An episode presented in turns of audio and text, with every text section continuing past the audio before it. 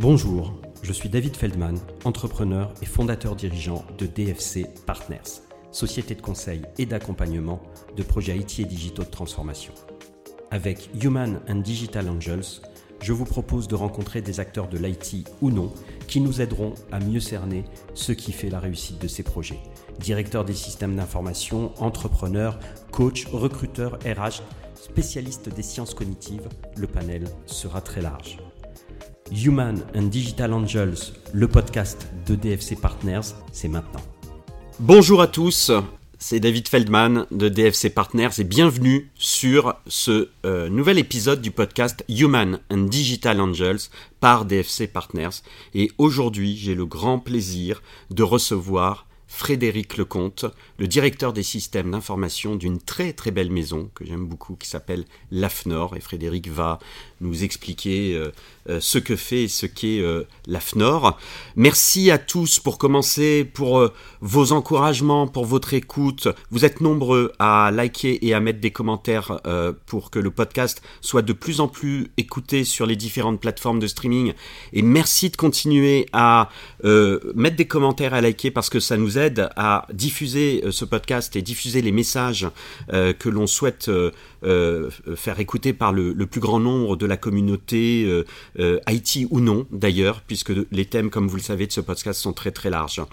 Euh, aujourd'hui, nous allons parler, comme d'habitude, de la personnalité de notre invité, qui est le premier directeur des systèmes d'information, qu'on dit DSI dans notre jargon, à être invité dans notre podcast. C'est également son premier podcast, donc voilà, il est, il est un petit peu tendu comme moi d'ailleurs, parce que moi je suis encore toujours un petit peu euh, euh, tendu en début de podcast. Ce n'est que, euh, que le, quatrième enregistrement que l'on fait de ce podcast, mais voilà, on va comme d'habitude avoir cette discussion de manière très détendue et très amicales quelque part.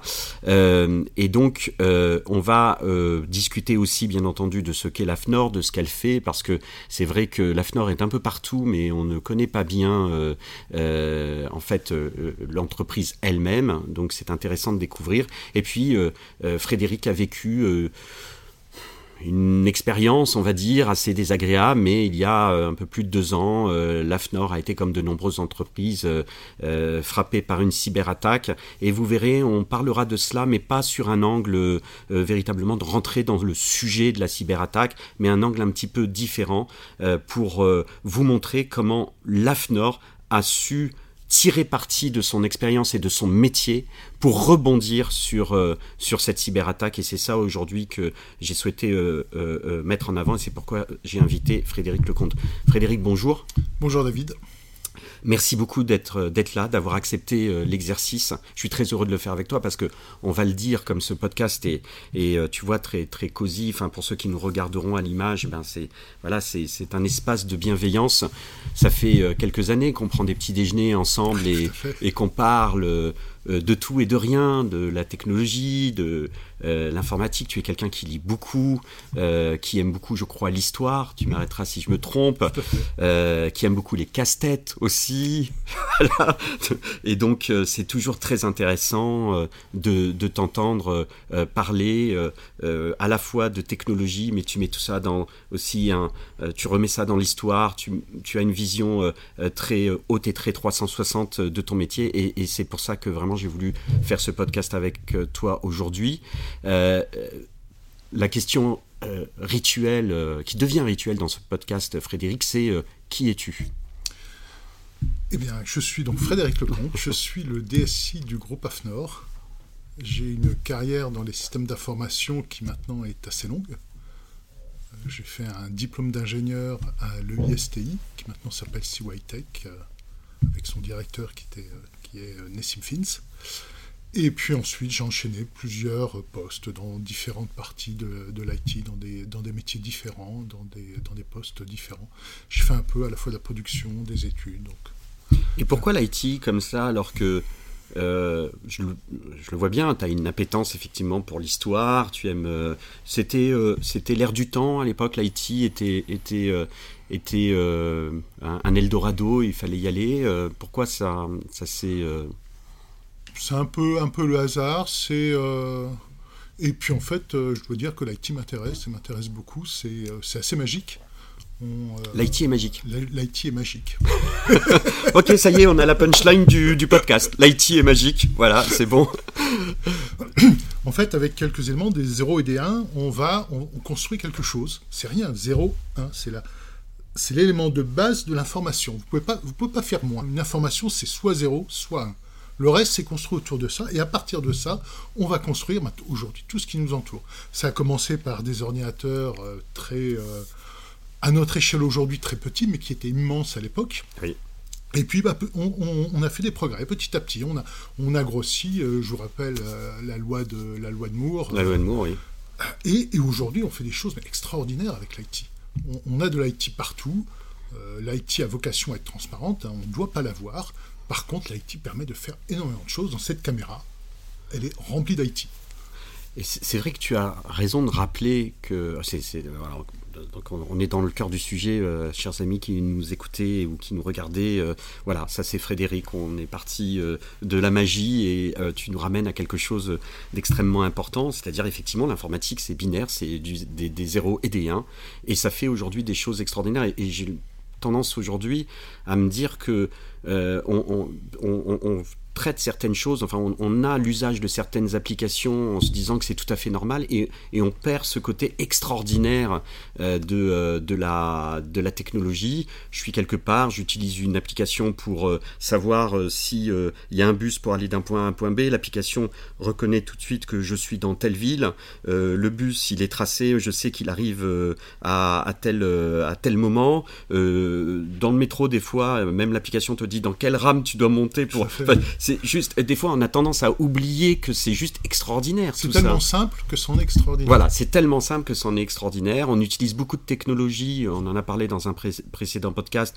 On utilise le cloud tous les jours. Le commun des mortels, c'est pas forcément ce qu'est le cloud. Hein. Euh, donc, euh, l'informatique dans les nuages et les serveurs distants, on l'utilise tous les jours, mais on ne sait pas en fait qu'on l'utilise tous les jours parce qu'on a juste une petite application sur, sur nos téléphones et, ça, c'est vrai. Ça aide partout. On, regarde les progrès euh, qu'on fait en informatique médicale. C'est des choses extraordinaires qui vont aider les médecins dans le futur à mieux, mieux nous soigner.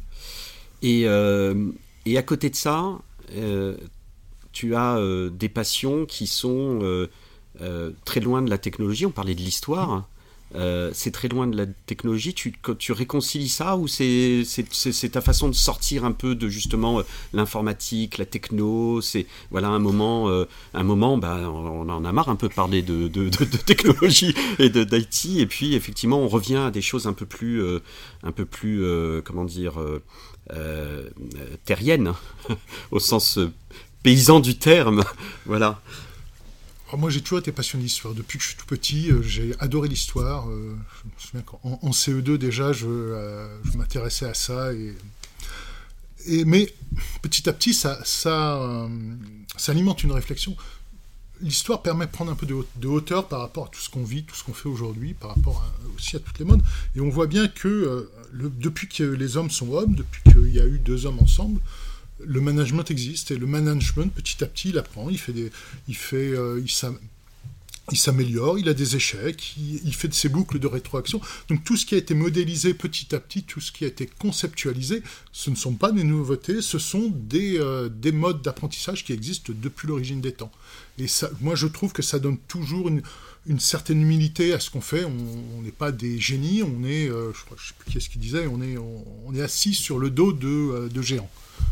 Tu veux dire que le fait de, connaître l'histoire et de se plonger dans l'histoire, c'est aussi un moyen de prendre de la hauteur sur ce que l'on est, sur le fait de, de, de, quand même comprendre qu'on n'invente rien, que peut-être on réinvente et on améliore, on est peut-être dans une boucle d'amélioration euh, continue, et que du coup, ça permet de prendre de la distance, d'avoir cette une timeline beaucoup plus large? Ça me permet de prendre de la distance. D'accord. Euh, mais je pense qu'il n'y a pas qu'avec l'histoire qu'on peut le faire, on peut le faire avec la littérature, qui est un une mine extraordinaire d'expérience de, vie. On peut le faire avec euh, les, euh, des, ce qu'on peut voir de l'expérience des autres. Euh, quand, on, quand on regarde les témoignages des uns et des autres, ben, on acquiert de l'expérience et on acquiert de la matière sur laquelle on, va se, on se base et sur laquelle on, on, peut réfléchir, évoluer, changer ses pratiques.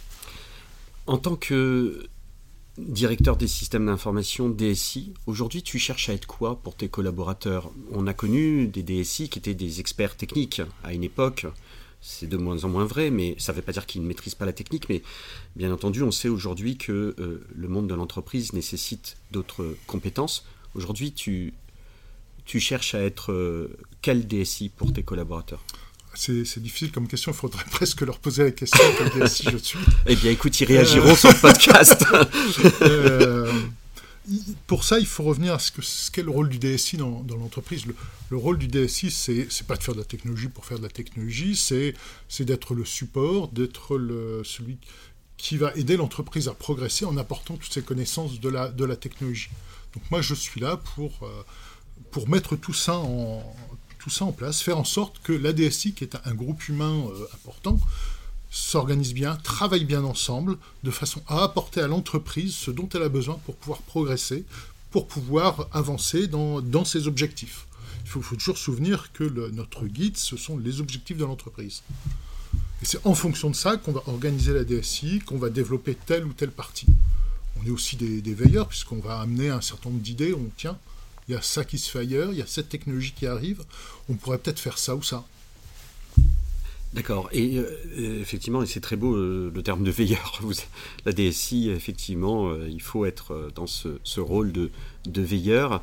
Est-ce qu'aujourd'hui, tu penses aussi que euh, ce, rôle de la DSI et, euh, aussi ce rôle de veille technologique euh, est de mieux en mieux appréhendé par les directions générales, les COMEX. et est-ce que la pandémie a changé quelque chose par rapport à ça, la vision de, de la DSI que l'on peut avoir, qui souvent était parfois, et ça arrive encore, plus considéré comme un centre de coût que comme un centre euh, d'optimisation de, de, la valeur, de production de valeur, de, euh, bénéfices pour l'entreprise. Je pense que ça l'est de plus en plus. Après, euh, il y a toujours beaucoup de types d'entreprises et on voit de plus en plus ces DSI participer au COMEX, on voit de plus en plus ces mhm. DSI être acteurs mhm. de la croissance de l'entreprise. L'important, c'est d'apporter son sa part dans la croissance de l'entreprise. Alors, l'AFNOR, c'est une belle maison. C'est une belle maison. Âgée. C'est âgé, oui, puisqu'elle est âgée, puisque c'est une, c'est un groupe associatif une, qui va bientôt fêter son centenaire dans, euh, dans 4 ans. 2026, nous allons fêter euh, notre siècle. Donc c'est un groupe associatif qui travaille sur la co-construction de normes. Le terme co est important puisque ce n'est pas nous qui écrivons les normes, nous, euh, proposons à des, à des personnes, à des sociétés de s'assembler pour écrire des normes. Donc la co-construction de normes, nous, ces normes, nous les éditons, nous les vendons, nous vendrons d'autres normes également et d'autres réglementations. Ensuite, nous faisons de la formation autour de ces normes, et puis nous faisons de la certification. Donc on a toute une série d'activités autour du monde des normes. Et vraiment, la FNOR est un, est un c'est ça qu'il faut qu'il faut dire. C'est alors on, le voit souvent écrit en fait, sans savoir euh, ce qu'est euh, ce qu'est la FNOR, et c'était intéressant justement euh, dans le cadre de ce podcast de, communiquer là-dessus, parce que euh, nous, ça, nous arrive de, parler de l'AFNOR et je suis surpris parfois d'être obligé d'expliquer euh, ce que fait l'AFNOR, alors qu'encore une fois, très souvent, on voit le nom parce qu'il y a un, rôle de certification. Donc il y a effectivement les métiers de, de, de, réunir, enfin de, réunir des experts pour faire la, la norme. Alors ça c'est très intéressant. Je vais juste m'arrêter un petit peu dessus parce qu'on en avait déjà parlé à, une époque. Euh, donc il y a ce, côté, euh, euh, je réunis des experts un peu partout, y compris à l'international, sauf erreur de ma part, ou en Europe à tout le moins. Nous, sommes chargés de gérer le système français de normalisation. D'accord. Il n'y a pas que nous en France qui faisons des normes, il y a un certain nombre de sociétés de normalisation en fonction des métiers qui, qui vont les faire et on va représenter la France auprès des instances internationales, auprès des instances européennes. Une norme, ça va d'abord se rédiger au niveau français, puis en parallèle, ça va, il va y avoir une action au niveau de l'Europe, et puis éventuellement une action au niveau international. Et c'est une co-construction? C'est une co-construction à partir des acteurs français. Et ensuite, une co-construction avec nos collègues européens et une co-construction avec nos collègues internationaux on rentre avec beaucoup d'idées, avec ce qu'on veut faire, et on ressort avec un travail qui a été modifié. Nous, on repart pas avec tout ce qu'on prévoyait de, demander, mais on repart avec un objet qui est, euh, qui est, le, qui est une source d'accord entre tout le monde.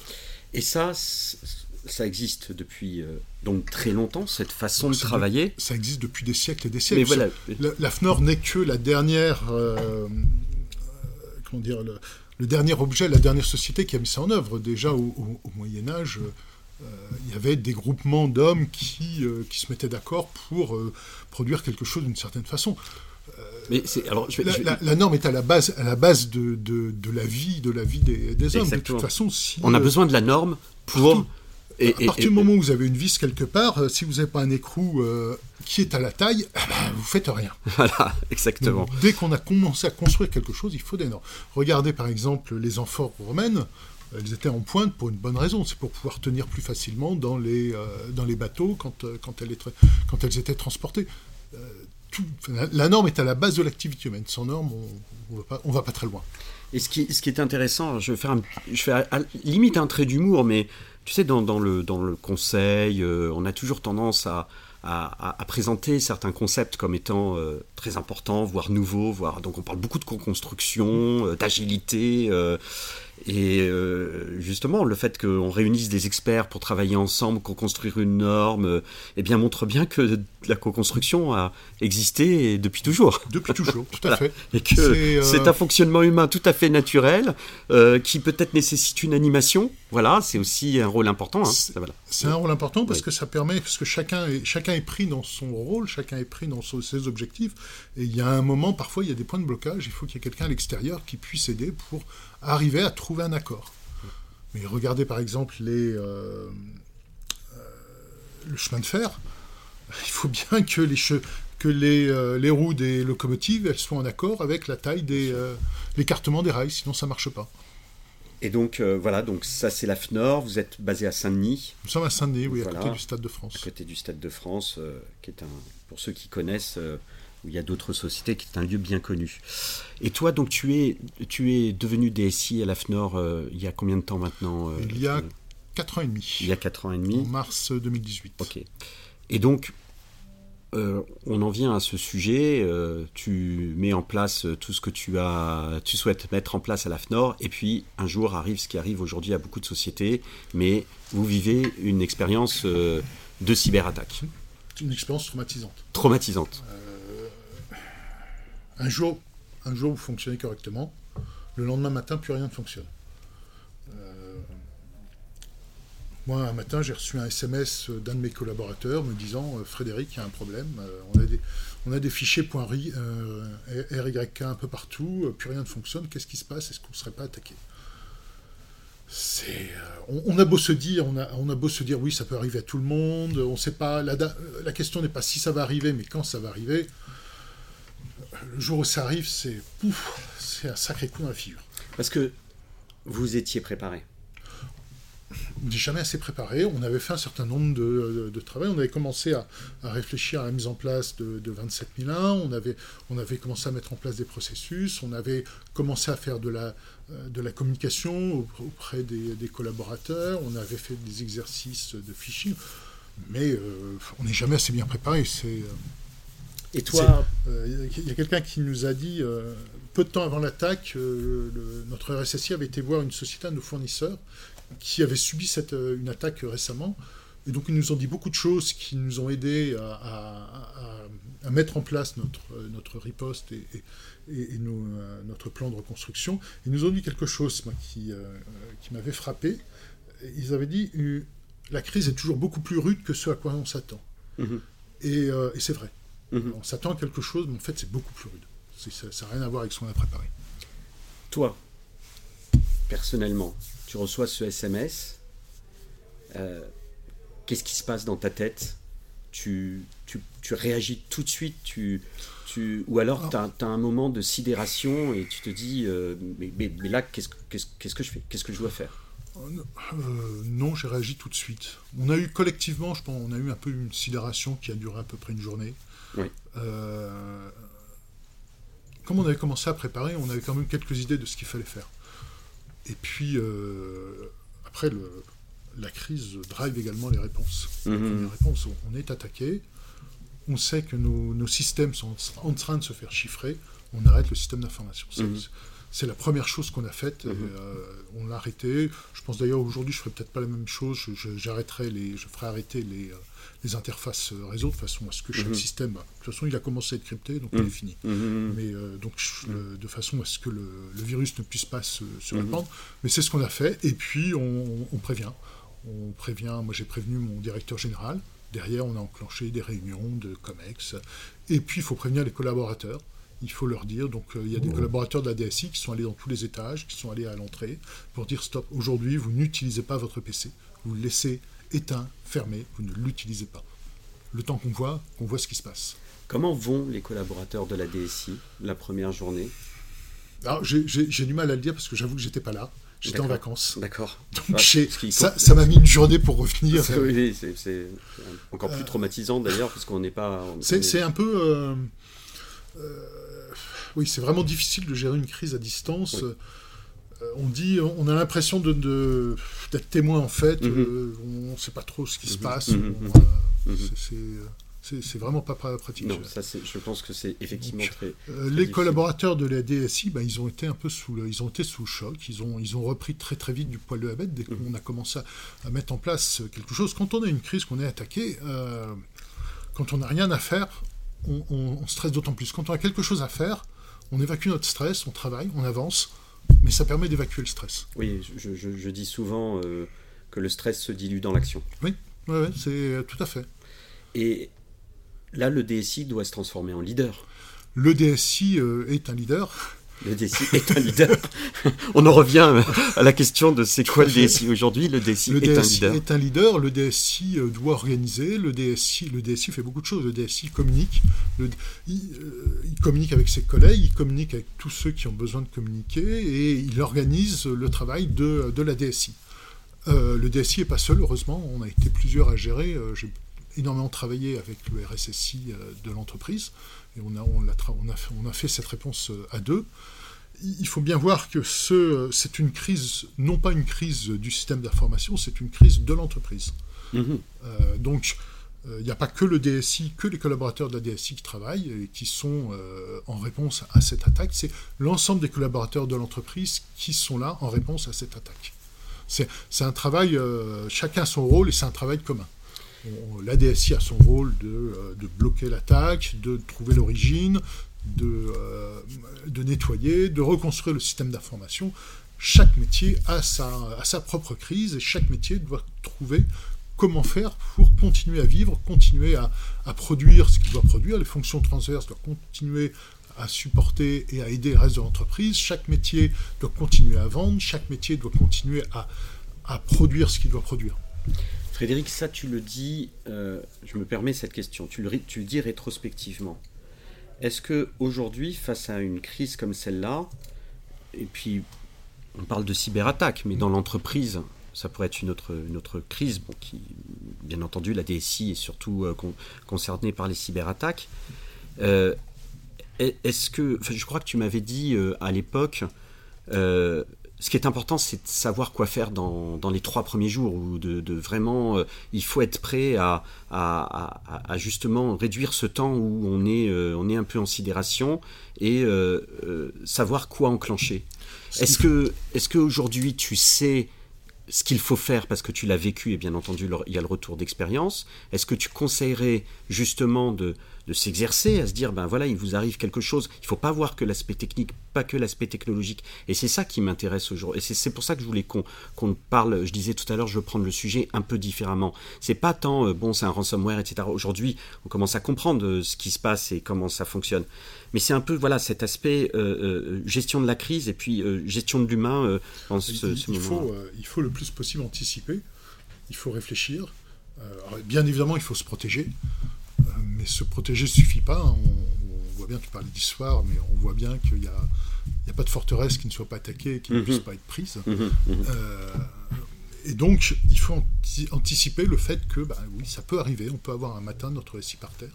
Et donc, il faut savoir ce qu'on va faire dans ce cas-là. Euh, en, en matière de sécurité, euh, il faut avoir des automatismes. C'est pas quand on est dans la crise qu'on réfléchit à la manière de faire. C'est avant, Et il faut qu'avant, on ait un mécanisme qui nous permette d'automatiquement lancer des, opérations. Des choses très simples, hein. ne serait-ce que d'avoir la liste des collaborateurs et le moyen de les joindre en dehors du système d'information de l'entreprise, de l'avoir à côté, c'est quelque chose de, précieux. Parce que la première chose que vous allez vous dire, mais il faut que je prévienne mes collaborateurs. Et je fais comment? Parce que j'ai plus la messagerie. Et il n'y a plus de messagerie, il n'y a plus de téléphonie non plus, puisque la téléphonie, c'est du système d'information aujourd'hui. Donc on fait comment? Avoir une liste, c'est mieux. Euh, le, Covid nous avait aidé puisque, euh, ayant travaillé euh, à distance, on avait, on avait mis en place des systèmes externes mmh, qui permettent mmh. de communiquer. Mmh. Et puis, on est à Saint-Denis. En 2015, on avait eu les, attentats. Et un matin, il y avait une, opération de police à Saint-Denis et tous les collaborateurs se demandaient comment, s'il fallait venir travailler ou pas. Donc déjà à l'époque, on s'était posé la question sur comment on fait pour les joindre. Et on s'était dit qu'on on avait mis en place un site web de crise pour pouvoir communiquer avec les collaborateurs en cas de crise. Mhm. Et euh, ce site web, on l'a euh, sur euh, l'adresse et sur toutes les cartes. ah, d'accord. Elle est là sur toutes nos cartes. D'accord. Et et donc, on utilise. Il se trouve qu'en plus, ce site web, euh, quelques jours auparavant, on l'avait externalisé. D'accord. Donc, on a pu l'utiliser. Euh, D'accord. De temps en temps, de la chance quand même. bon, c'est bien préparé. Je sais pas donc, on a pu l'utiliser pour communiquer avec les collaborateurs. Donc, il faut vraiment préparer un certain nombre d'éléments. On n'est pas obligé de préparer. Euh, on, peut y aller aussi par étapes, petit à petit. Mhm. Mais par exemple, avoir un fichier à l'extérieur, des collaborateurs à l'extérieur, le fichier des, des clients également, l'avoir à mhm. l'extérieur, dans une zone sécurisée. Et ce qu'on a voulu faire, nous, à l'issue de cette, de cette crise, on a eu, euh, pendant toute la durée de la crise, on a notre responsable qualité qui nous a suivis et qui a noté un peu tout ce qu'on faisait pour, pour, pour, pour, ensuite pouvoir faire un, un, un, REX qu'on a fait. Et on a souhaité mettre, euh, pouvoir diffuser à tous ceux qui le souhaiteraient ce qu'on appelle un, document, ce qu'on appelle nous une AFNOR-SPEC, de, euh, de préconisation, de d'actions à mener pour pouvoir réagir à une crise. Donc c'est pas nous qui l'avons fait tout seul, on a réuni toute une série d'acteurs de, de, la place en, en liaison avec, euh, avec Orange et euh, on, a, euh, on est en train de l'éditer, je crois qu'il doit sortir, il doit bientôt sortir. On va en parler de, de cet aspect-là. Tu as pensé à de grandes attaques historiques pendant cette crise? Tu t'es inspiré de, tu t'es dit mais ça. Non. Dans, cette crise, on pense qu'à la crise. je me suis dit, avec ce on, vit, on vit avec la crise. Tu vis avec la crise. On ne pense, enfin, pendant les premières semaines, on, on ne pense qu'à ça. quand on mange, quand on dort, quand on euh, on lit pas d'ailleurs, on, prend le temps de se reposer pendant. Il faut, il faut prendre le temps de se reposer. Euh, la crise, elle est, c'est une crise longue. C'est, euh, c'est pas juste deux, trois jours de crise, c'est plusieurs semaines de crise. Donc, il faut absolument faire attention à soi, faire attention aux autres, aux collaborateurs. les collaborateurs sont sous un stress immense et il faut bien faire attention à ce qui ne euh, à ce qui dépasse pas la, limite. Euh, moi, il y a des collaborateurs que j'ai renvoyés chez eux pendant plusieurs jours pour qu'ils se reposent parce que clairement, ils dépassaient la limite. Mhm. Il faut faire attention, on ne travaille pas 8, 10, 20 jours d'affilée, c'est pas vrai, ça ne mhm. marche pas. Mm D'un certain temps, on fait que des conneries. Et donc, il faut vraiment euh, conserver quelques jours de repos de temps en temps, même si on sait bien qu'on travaille beaucoup plus qu'habituellement. Qu'est-ce qui a été le plus dur humainement pendant, dans une crise comme ça Qu'est-ce qui est le plus dur euh, Qu'est-ce que tu retiens comme vraiment euh, le, point où tu, te dis ça, ça je ne l'imaginais pas à ce, à ce point-là? La somme de choses qu'il faut faire. Mhm. La somme de sujets euh, qu'il faut traiter. Depuis le plus petit sujet, tel collaborateur a besoin de tel fichier pour pouvoir continuer à travailler, donc on va essayer d'aller le chercher sur le serveur, on va le faire passer par un, par un système de nettoyage avant de lui fournir. Euh, la question euh, euh, de, la direction financière ou des DRH, je fais comment pour payer les collaborateurs les, parce que c'est une vraie inquiétude des collaborateurs. Bien sûr, bien sûr, une société qui ne paye pas ses salariés en fin de mois, bien sûr on a tous besoin de, cet argent pour vivre. Euh, oui, c'est ça, la, somme, le, nombre extrêmement important de, choses à faire qui vont de la plus petite chose à la chose la plus importante. Et rien ne peut être oublié. Ce qui ne nous tue pas nous rend plus forts, c'est vrai?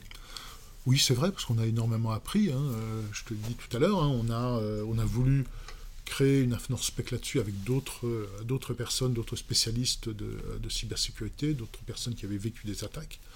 Euh, et puis bien évidemment, l'AFNOR a, construit de nouvelles... Euh, on, a amélioré notre système d'information, on l'a renforcé.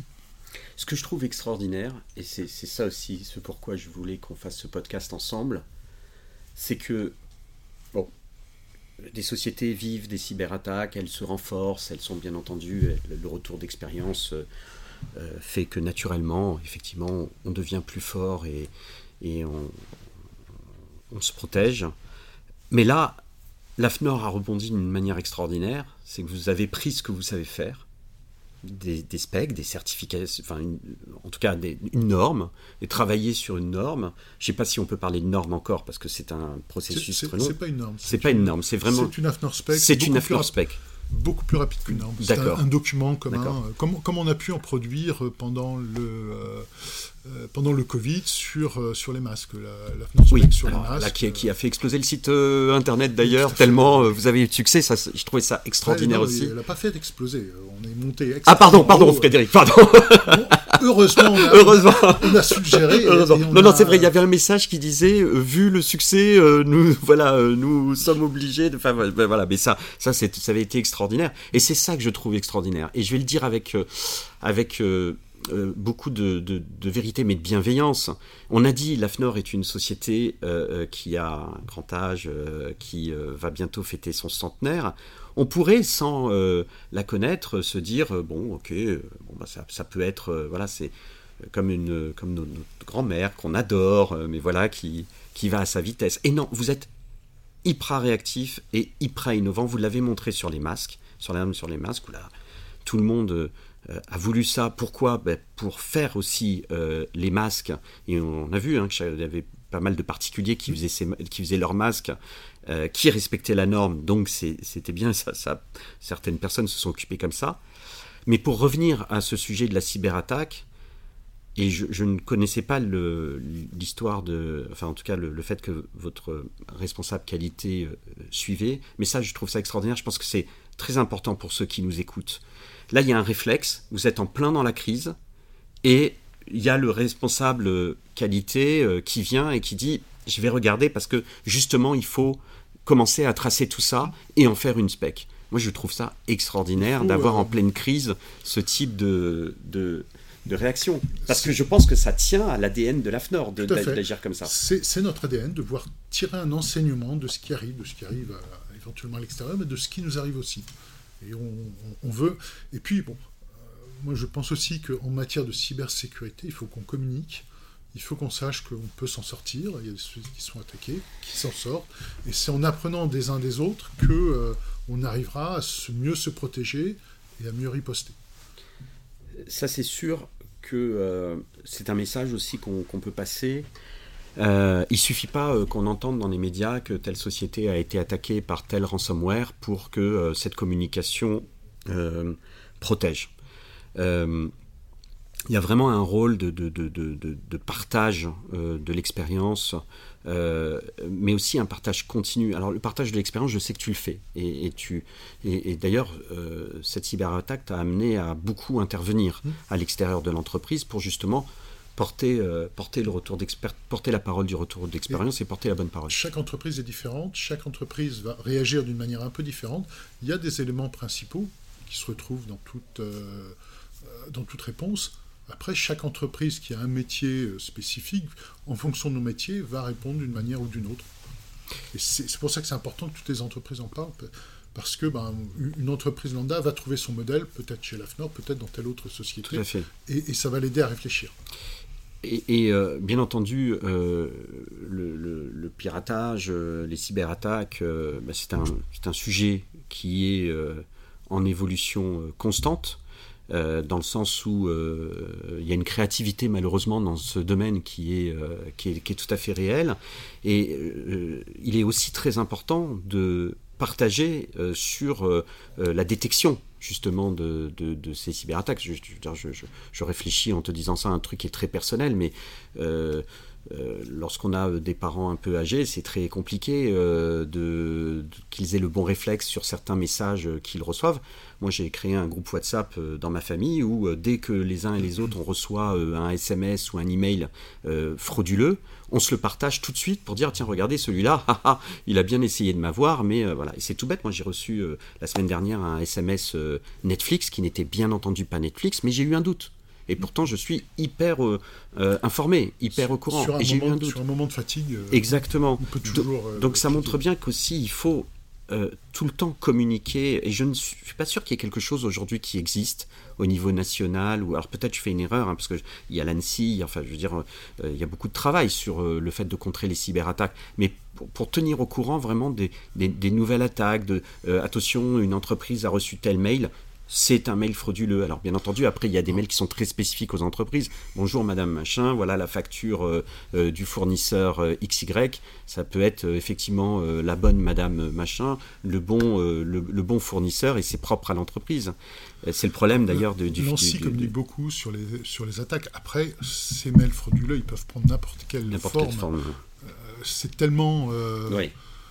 Tellement vaste que c'est difficile. Alors, on, est- on connaît les mails euh, Netflix qui arrivent depuis peu. Euh, Pendant des années, on a eu des mails de nos banques. Euh, Il y a eu, euh, il y a eu des mails de vente de tout et Il y a eu la carte vitale quoi. cet été à peu près. La je carte crois, vitale, voilà. alors, euh, il y a également plein de SMS. euh, Voilà. Ils récupèrent des numéros Bon, de mais ça c'est pour les particuliers, mais, pour les entreprises. Mais, c'est pareil pour les entreprises. hein. Ouais. C'est, euh, Mhm. on a. euh.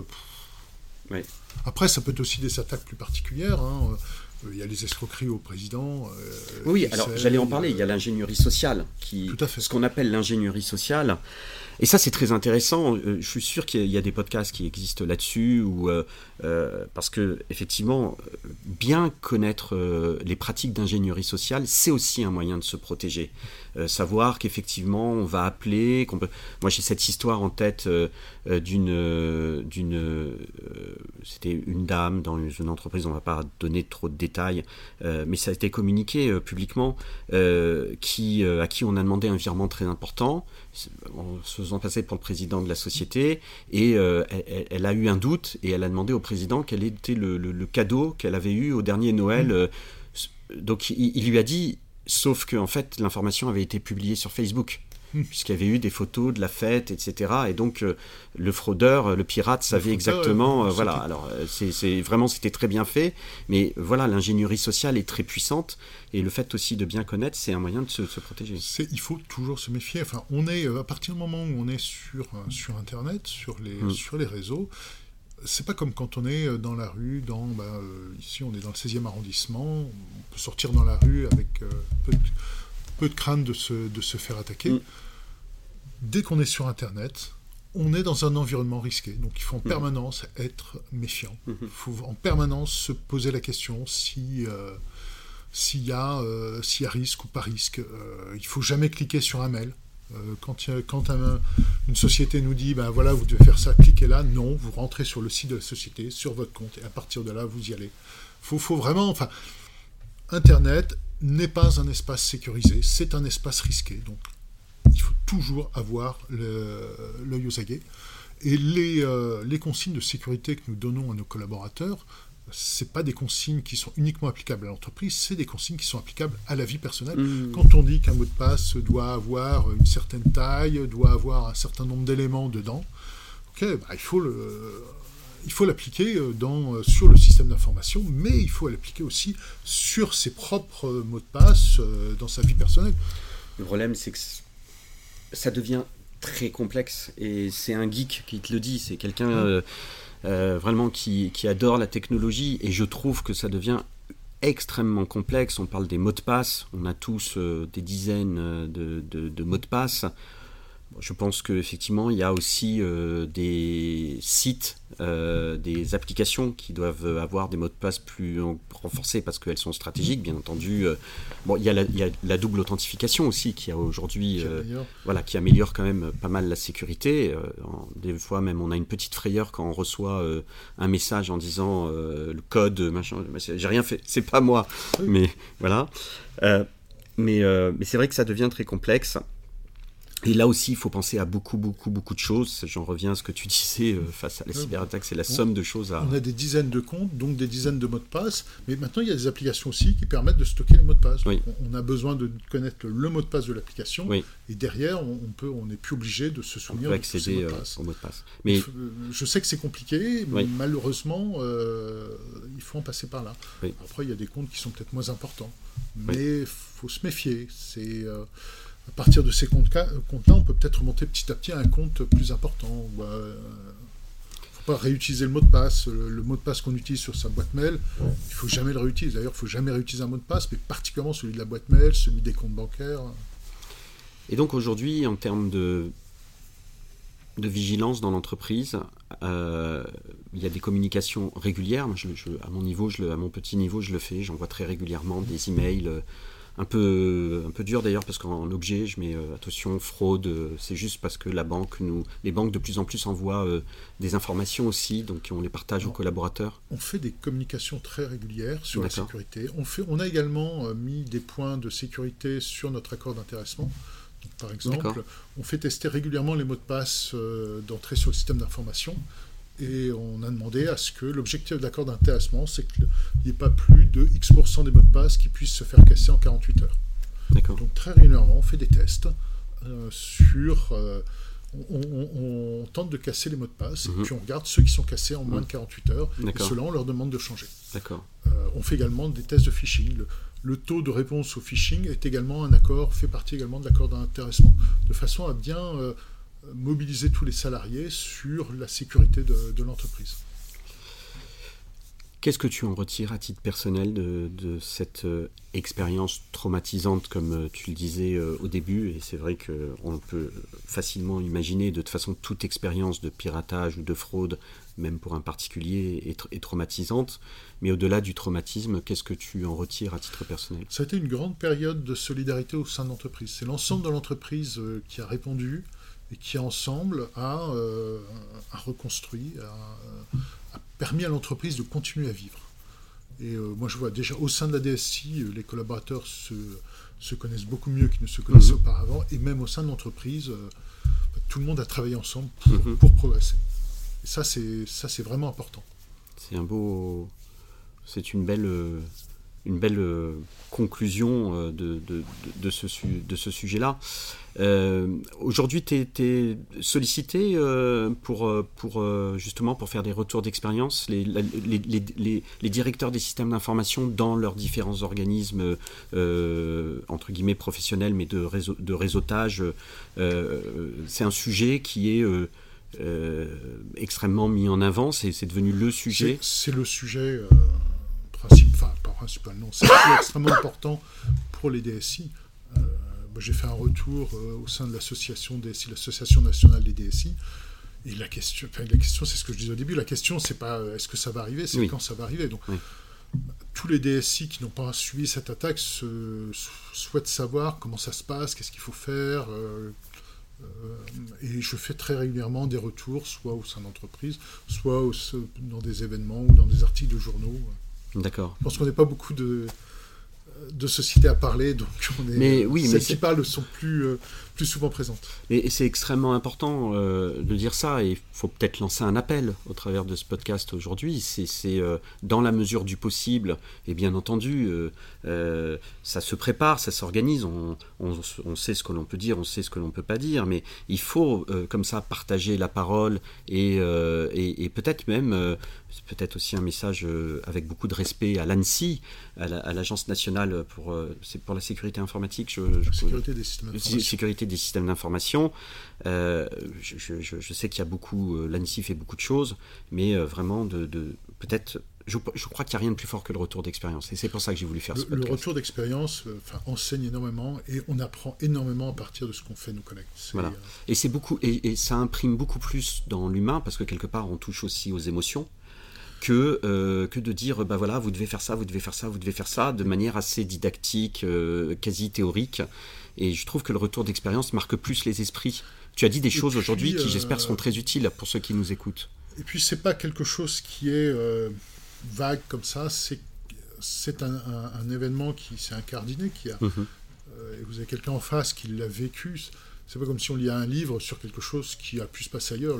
Il y, y, a un témoignage vivant, un témoignage humain de, de ce que ça fait, de ce qui, euh, de ce qui s'est passé. Et ça, c'est important.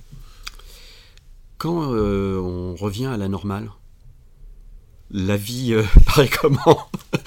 On se dit tout, on te dit mon Dieu, mais tout est beau. On a un petit problème de serveur, mais c'est pas du tout grave. Non. Est-ce qu'on revient à la normale? Je sais pas. On revient pas à la normale. On déjà dès qu'on a remonté le système d'information et tout ce qu'on n'a pas fait pendant pendant ces, semaines euh, qu'il faut faire, donc euh, c'est pas c'est pas vraiment la normale. Donc on rattrape petit à petit et puis non, on revient jamais à la normale. On, revient en étant euh, encore plus, en faisant encore plus attention à la sécurité, en, essayant de, protéger euh, notre, bien commun.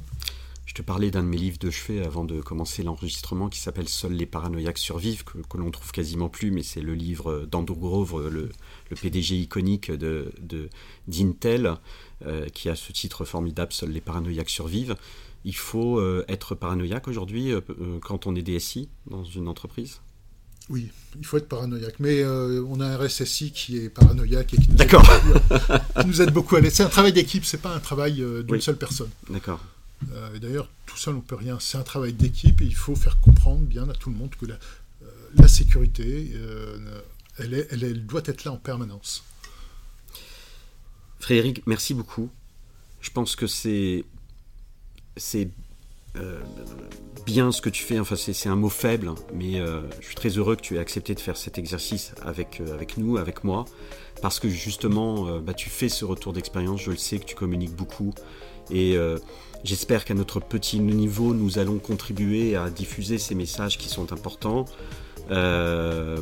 Peut-être qu'il faudra euh, faire plus et on serait très heureux d'y contribuer. Euh, nos, auditeurs nous le diront. Voilà, si vous avez euh, des idées ou voilà, si vous avez envie de communiquer plus sur ces sujets ou d'en savoir plus, eh bien, dites-le nous en commentaire. moi, je te souhaite maintenant euh, plein de bonnes choses, euh, une continuation euh, la plus sereine possible non, voilà, dans, la direction des systèmes d'information de, cette belle maison. Et, voilà, qu'est-ce qu'on peut te souhaiter d'autre en cette fin d'année? C'est déjà beaucoup de. La sérénité. La sérénité. Merci à tous euh, de nous avoir écoutés. Je, je pense que, j'espère en tout cas que ce podcast, pour ceux qui euh, euh, vivent dans, dans, cette communauté de l'IT, mais pas que, parce qu'on vient de le dire, ça touche aussi le commun des mortels, si je puis me permettre cette expression, vous aura intéressé. Si c'est le cas, merci de, de, de noter le podcast et de le commenter de manière à ce que les messages que nous avons portés aujourd'hui puissent se diffuser très largement. Et euh, Frédéric, si euh, sur ce sujet-là, aussi sur d'autres euh, sujets, tu aimerais écouter quelqu'un dans ce podcast, ça serait qui? Est-ce que tu as quelqu'un que tu aimes bien en ce moment, lire, écouter Eh bien, il y a, quelqu'un que j'aime bien, j'aime bien lire, c'est Philippe Silversan, qui écrit beaucoup de choses sur l'entreprise, sur la manière de fonctionner, de, créer, que j'aime beaucoup. D'accord. Très bien. Bah écoute, on le note. On va aller le lire et puis euh, peut-être qu'un jour tu l'écouteras euh, sur notre podcast. Merci Frédéric. Merci. À bientôt et surtout, soyez exaltés.